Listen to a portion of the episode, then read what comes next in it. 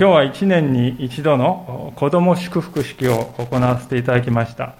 この時期はですね、日本では、えー、七五三のですね、が行われる時期だと思いますけれども、教会の七五三にあたるものが、まあ、この式だということですね。子供たちが天地の作り主である神様を覚えて、神様からの祝福をいただいて成長していけるようにと心を込めてお祈りするわけです。そして家族だけではなくて神の家族が皆で心を合わせて祈る一人一人の子供たち祝福を祈るそこに大きな意味があるということですね。まあ、言うなれば教会のこの愛の表れとしてこの式を行っているということであります。さて、え今日はこの愛ということについてしばらく聖書から教えられたいと思っているんですけれども、え少し前にですね、ある雑誌の人生相談のコーナーにですね、こんな相談が載っておりました。それは、40代のお母さんの悩みの相談でしたけれども、こういう相談でした。2人の子供を平等に愛せているか、いつも不安に感じています。どうしたらいいでしょうか？2人の子供を平等に愛せているかいつも不安に感じていますというそういう相談だったんですね。回答されていた精神科医の方はこんな回答をなさっていました。自分は果たして子供を愛せているだろうかと気にかけることは決しておかしなことではなくとても大切なことです。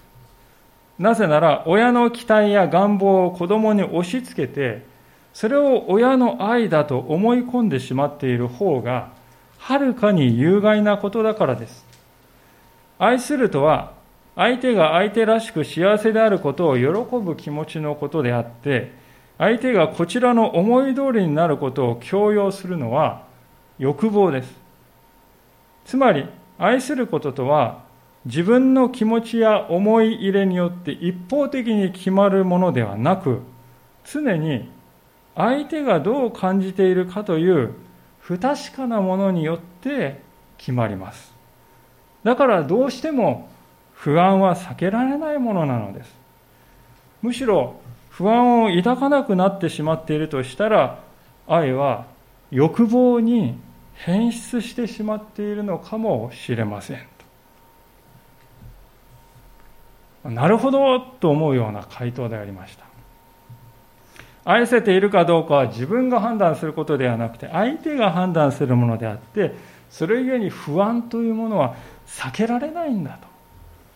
不安のない愛は欲望になっているのかもしれないと。この回答者はそのように語ったわけであります。これはとても勇気づけられる思いがするのではないでしょうか。なぜなら私たちもですね子供たちあるいは他の人や配偶者に対してねこの相談者さんのようなですねことを感じながら生きていると思うからですね自分は果たして愛せているんだろうかあるいは愛せてきたんだろうか、まあ、そんな不安や恐れを抱きながら私たちは歩んでおります。でもねそれでいいんだと言うんですよね。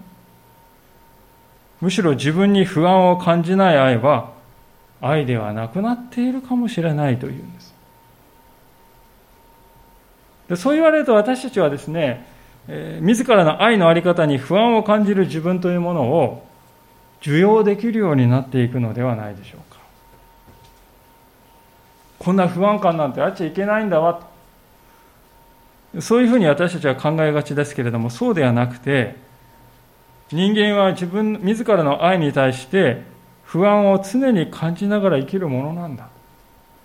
そしてそれこそがその不安を引き受けるということが愛しているということの証なんだというんですよね。このことを私たちが受け入れていくときに自分の不完全な愛というものをそういう愛しか持っていない自分というものをね受け入れられるようになっていくのではないでしょうか。まあ、今ご紹介したのはですね自分の心にある不安というものはあってはならないものだと考えていたお母さんの話でしたね、えー、人の子供を平等に愛してせているか不安なんです。その不安というのはあっちゃいけないんだ、まあ、そう感じていたお母さんの話をしたわけですけれどももう一つですね愛するそういう不安と他にですねもう一つ愛するということをですね、え妨げるものを見ていきたいと思うんです。それは何かというと劣等感ということですね。今度はですね別の相談コーナーにあったですねやり取りをご紹介したいと思うんですけれども今度は直接ですね愛するというテーマではなくて学ぶということをテーマにした質問なんですけれども質問者の方はこういうふうに尋ねたわけであります。私はたまに何を学んでも私には理解できないんじゃないだろうかと不安に陥ることがあります。学ぶことは好きですが私になんかできるはずがないと心のどこかで決めつけて納得いくところまで理解しきれないで終わるケースがたくさんあります。どうせできないのなら逃げた方がましだと思ってしまうのです。どうしたら納得がいくところまで学ぶことができるでしょうか？こういう質問ですね。何やったって私には理解できない。どうせできないんなら逃げた方がましなんじゃないかって思っちゃうんですって質問です。でこれはですね学ぶということを愛するということに変えればそのまま私たちの今日のテーマに適用できるんじゃないかと思いましたね。問題の根本はどこにあるかというとどうせできないという思い込みであります。私たちも思い当たる節があるのではないでしょう。か私はダメな親だ。ダメな配偶者だ。どうせできない。やっても無駄。逃げた方がましだ。いつもそんなふうに考えて先に進めて進めないという方は案外多いように思うんですね。ではこの方に対して回答者はどう答えているかということですが、まあ、少し長いんですけれどもね時間の関係で一部だけ抜粋してご紹介したいと思いますけどこういうふうに答えておりました学ぶことは好きですが私なんかにできるはずがないという気持ちに陥ることは誰しもあります。しかし、この気持ちになった瞬間に学ぶ対象から自分の能力へと視線が移っていることには留意しましょう。それが悪いとも限りませんが、学ぶ対象から自分の能力へ視線がそれるなら、その間学びは一時停止します。ですから、できれば学ぶ対象に注目し続けるようにしたいですね。この回答はとても深い洞察を示してくれていると私は思いました。というのは、先ほど述べたように、学ぶことを愛することに置き換えれば、そのまま適用できるからです。つまり、愛することは好きだが、私には愛することができるはずがないという気持ちになったら、その瞬間にですね、愛する対象から自分の愛する能力へと視線が移っているということに注意したいということです。でその間、当然ながらですね、愛するということは一時停止するわけです。だから、できれば愛せる対象に注目し続けるようにしたいと、そう書き換えられるということなんですね。確かにそうではないかと思うんです。私なんかまともに愛せるはずがないと感じるときに、どうでしょうか？私たちの心は100%自分自身の方に向いているんじゃないでしょうか？愛すべき相手のことは頭からすっぽり抜けてしまっている。心にあるのは愛せない自分、できない自分、できるはずのない自分、まあ、つまり自分だけなんです。でそうしている間は当然ながら相手を愛するということはストップしています。案外このような罠に陥っている人が多いのではないかと思うんですね。愛ということは相手に関心を持ち続けるということをやめないということです。自分の目線を常に外に向け続けるということです。もしそれが自分自身の方を向いてしまっているなら、私たちは簡単に自己憐憫に陥ってしまいます。ああ、私はなんて惨めな人間なんだ、と。そう考えることで自分で自分を慰めているということです。これはですね、愛とは対極のものではないでしょうか。そうではなく私たちは自分は愛せるかどうかということに注目することはもうやめて愛せる、愛する相手に注目し続けていくべきだということですね。今日どうだったの？あれどうなったの？まあそういうふうに子供に聞いたときにですね、別にとか、普通って言われてしまうかもしれないですよね。でもそれでも、関心を持ち続けることをやめないということです。時には、これこれのことがあって大変だったんだと、吐露してくるかもしれない子供たち。その時には、そうなんだ。大変だね。ああ、辛かったね。ハグして。じゃあ一緒にお祈りしよっか。そのようにして常に私たちの視線を相手の方に注ぎ続けていくということなんですね。できない自分を憐れむということはもうやめて、目の前にいる愛すべき人にフォーカスしていくということです。そこから愛が生まれてくるということです。愛とは常に他者に関心を持つというところから始まっていくのだということなんですよね。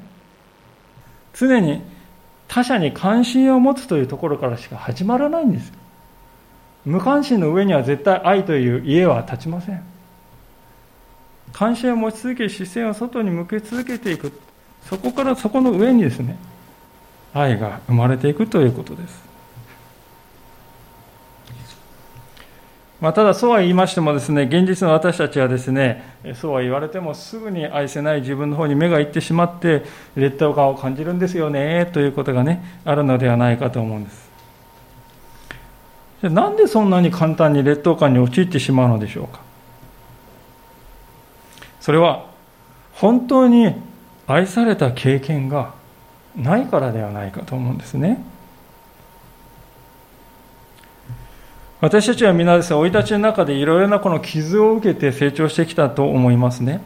いやいや、私傷なんかありませんよ。両親はね、よくしてくれました。愛された、愛を受けてきたんですよ、と。そういう方があったとしてもね、ふとした拍子に心の中に潜んでいた寂しい思いがね、心の中にこう、ふーっと風が吹くように、木枯らしが吹くように吹く時がね、顔を出してくる時があります。でそういう時私たちはですね裏腹な態度をですね取ってしまう。それを子供や配偶者にぶつけてしまう。そして後から自己嫌悪になるということがあるわけです。でもある意味ではそれは当然のことなんですよ。なぜなら私たちが親としてですね自分はなんて足りないんだと思っている。それと同じように私たちの親も同じだったからです。精一杯やってくれたかもしれない。でも足りなかったんです。独りよがりな面があったんです。人間であるということはそれは当然のことなんですね。私たちはですから本来得られるはずのないところから得られるんだと思い込んでいた。でも人間のうちには本当の愛はないんですね。ある意味では私たち愛という名前のですね宝物を探しに旅に出ながらもここにもない、あそこにもない、そしてこちらにもない、どこにもない、さまよっている旅人のようなものなんだということですよね。私自身ですね、若い時、そのようなところを通ったものの一人であります。ご存知の方も多いと思いますが、私の両親はクリスチャンでありました。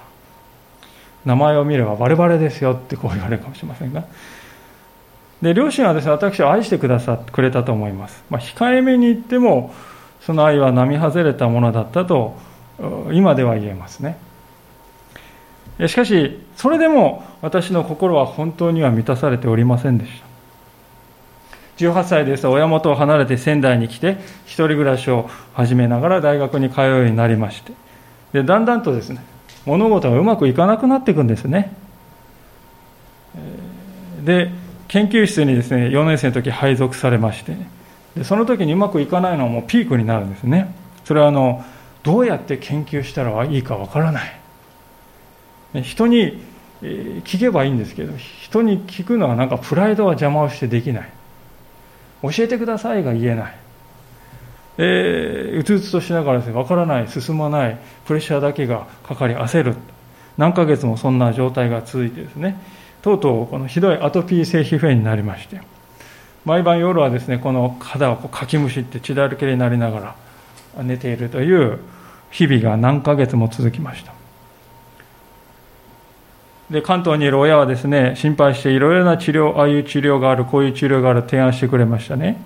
しかしその甲斐もなく体調はどんどん悪くなる一方でどん底でありました。でだんだんとですね自分がこんな目に遭っているのは親の育て方が悪かったんだと。そういうふうに考えたりもしました。そしてついにですねこの電話だったと思うんですが決定的な一言をですね親に言ってしまいましたね。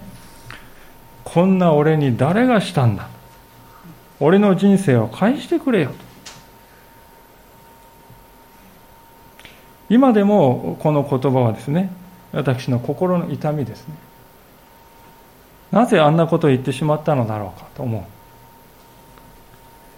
でもそれから20年以上が経った今ですね分かることがありますがそれは私は完全な愛を不完全なところに求めていたんだということです。求める先が間違っていたんだということです。親は親なりに精一杯努力してくれていた。今なら身に染みてわかります。そして不完全な親に完全さを求めるのは間違っているのだということもよくわかります。でも当時の私は親は完全であるはずだと思ってました。いや完全でなければならないと思ってました。ですから心の中でこう感じていたんですね。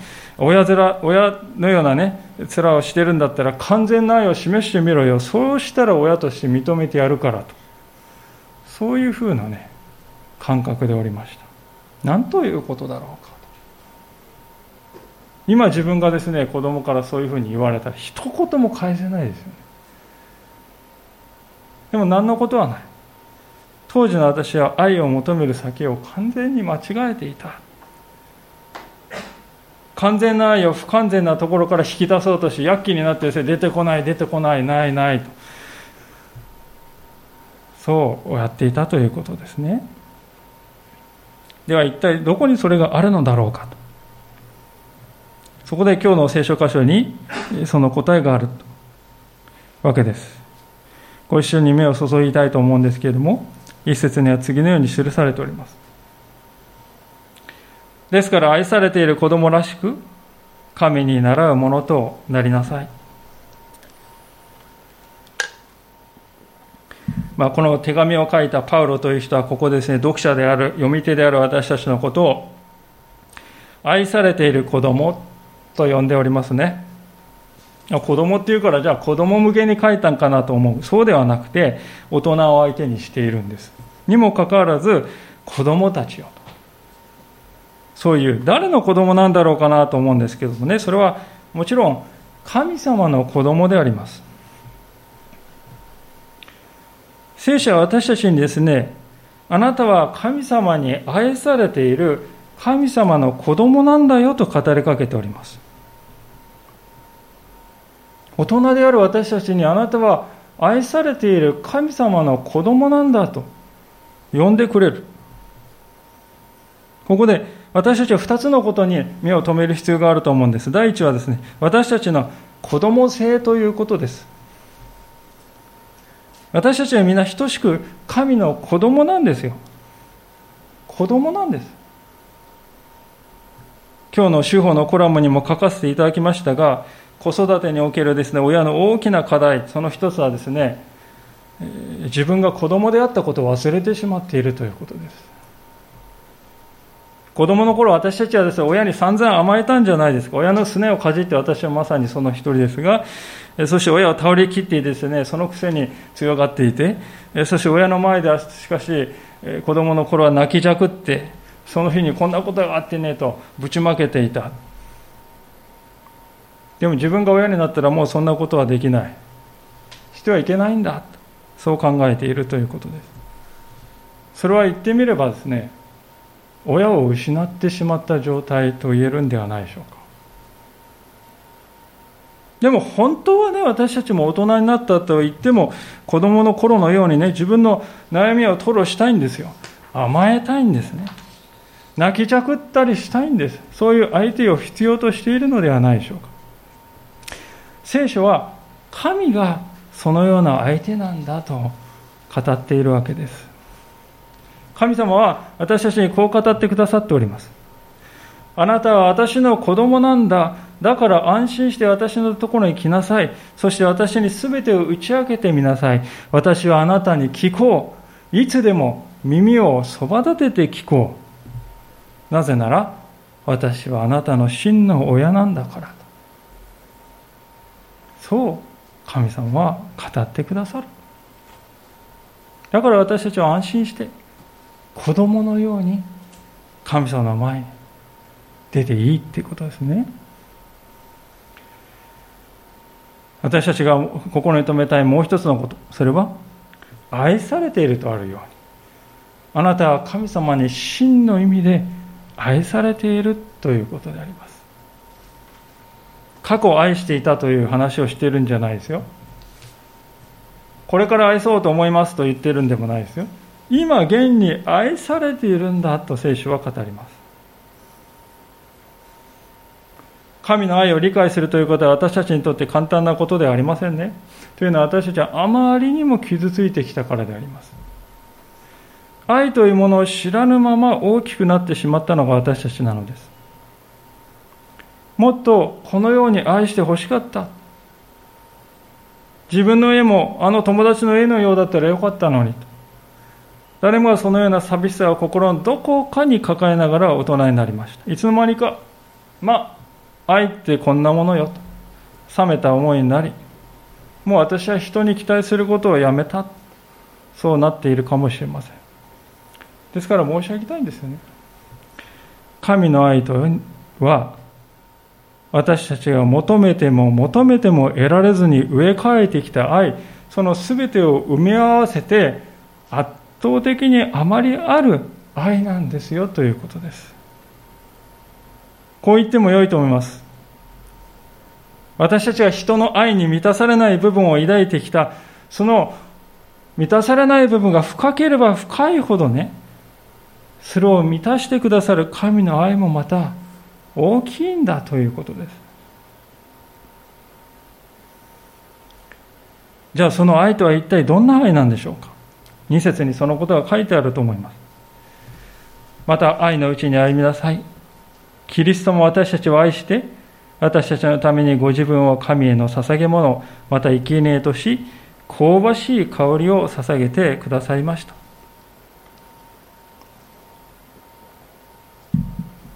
ここに書かれていることはですね、イエス・キリストは私たちを愛するその愛の大きさのゆえに、命までも与えて私たちを救ってくださったということです。昔イスラエルの国では罪を犯した人がですね、その罪を許されるためにどうしたか。神殿に家畜を引いてきて連れてきてね、その家畜の上に手を置いて、そしてこの家畜をほふる。それによってですね罪が許されるという仕組みになっていました。家畜の上に手を置いた時にその人の罪がですね家畜の上に移される。そしてその家畜はですね人間の罪を背負って死んでいく。それによって人の罪は取り除かれるんだよと旧約聖書が語っておりました。私たちは愛を失う。それは命を失ったということです。そんな私たちの冷たい心をもう一度よみがえらせるためには別の命が必要だったと聖書は語ります。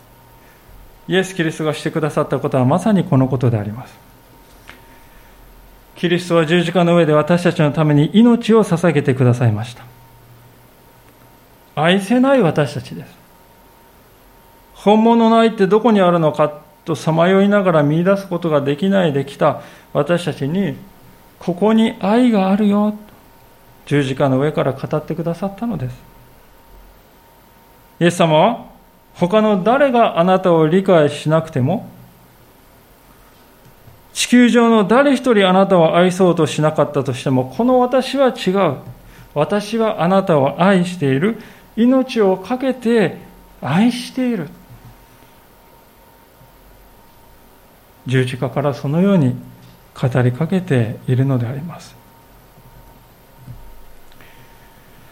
今年の夏ですね、えー、新聞の当初欄を読んでいましたら、次のような当初が書かれておりました。とても本当に心に留まりましたので、ご紹介したいと思うんですけれども、病院で臨床検査技師として働いている40代のね、男性の方によるものでありました。こういう投書だったんですね。そのままお読みしますが、私には忘れられない夏がある。小学3年生の7月1日のことだ。その日私は学校帰りに交通事故に遭った。信号機のない横断歩道を歩いていた私は、猛スピードで走ってきた車にはねられたのだ。私は脳挫傷、両足骨折という重傷を負い、心肺停止になった。その時たまたま女性の看護師さんが現場に居合わせていた。その方は即座に私の心臓をマッサージし、止まっていた心臓を再び鼓動させた。私は救急車で病院に運ばれたが意識不明のままだった。一週間後、私は奇跡的に意識が回復し、会話ができるまでになった。厳しいリハビリを経て、4ヶ月後に退院できた。時は流れた。私は今病院に勤務し、心臓の検査に従事している。心臓が止まった経験を持つ私が、心臓に関わる仕事をしている現実、運命を感じている。あの日、あの時、あの場所に、あの看護師さんがいなかったら、私の人生はそこで終わっていた。私が命を助けられたように、私も患者さんの命を助けたい。夏が来るたび、当時の気持ちを思い返している。こういう記事でありまして、私は最初にこの記事を読んだ時涙が出ましたなぜかというと命を救っていただいたという感謝の思いがこの人の生きる原動力となってそして自分のものだけではなくて他の人を救いたいという強い願いとなってこの人を支えてくれているということがねよく分かったからであります。皆さんイエス様はまさにこの話の中に出ていく出ている女性の看護師と同じことを私たちにしてくださったのであります。かつての私たちは失われた人でありました。本物の愛はどこにあるのかと探し求めながらどこにも見出せずにいました。いつしか、そんな愛なんてないんだよと諦めてしまい、愛することも億劫になり、愛されることもさえ疎ましく思うようになっていた。心は死んだような状態だった。それが私たちだった。イエスはまさにそのような瀕死の私たちのところに駆けつけて、私たちを再び蘇らせて、救い出してくださった。しかもご自分の命と引き換えにそれを成してくださった。その愛を知った時から、私たちの人生は変わり始めたのであります。ああ本物の愛はあるんだなと分かったわけであります。愛を信じず愛するということを諦めていた私たちはもう一度希望を取り戻したのです。しかも途絶えることの決してない希望を取り戻したのです。十字架こそ私たちを救おうとする神様の愛の究極の表れです。ここで神様はあなたをお救いくださったのであります。ここで愛を示してくださったんです。ですから、今日の聖書箇所がですね、結局何を私たちに語っているかというと、それはですね、愛された者だけが愛することができるということです。私たちが努力して愛するんじゃないですよね。それで物事うまくいくんだったら誰も子育てやですね夫婦関係で苦労しないんじゃないですか。そうではないと思いますね。私は神様に愛されている。無限の愛で愛されている。神様のその愛をですね両手を広げて受け取った人だけがそれを今度は人に与えることができるわけであります。一箇所聖書を開けてみたいと思いますが、次のように書かれている通りであります。ヨハネの手紙第一の4章、10節であります。ヨハネの手紙第一の4章の10節483ページです。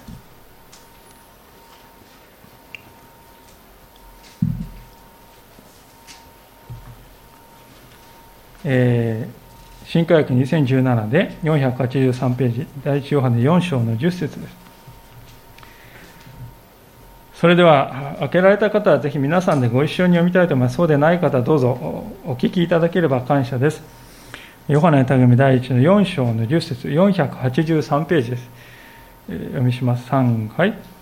私たちが神を愛したのではなく、神が私たちを愛し、私たちの罪のために、なだめの捧げ物としての御子を使わされました。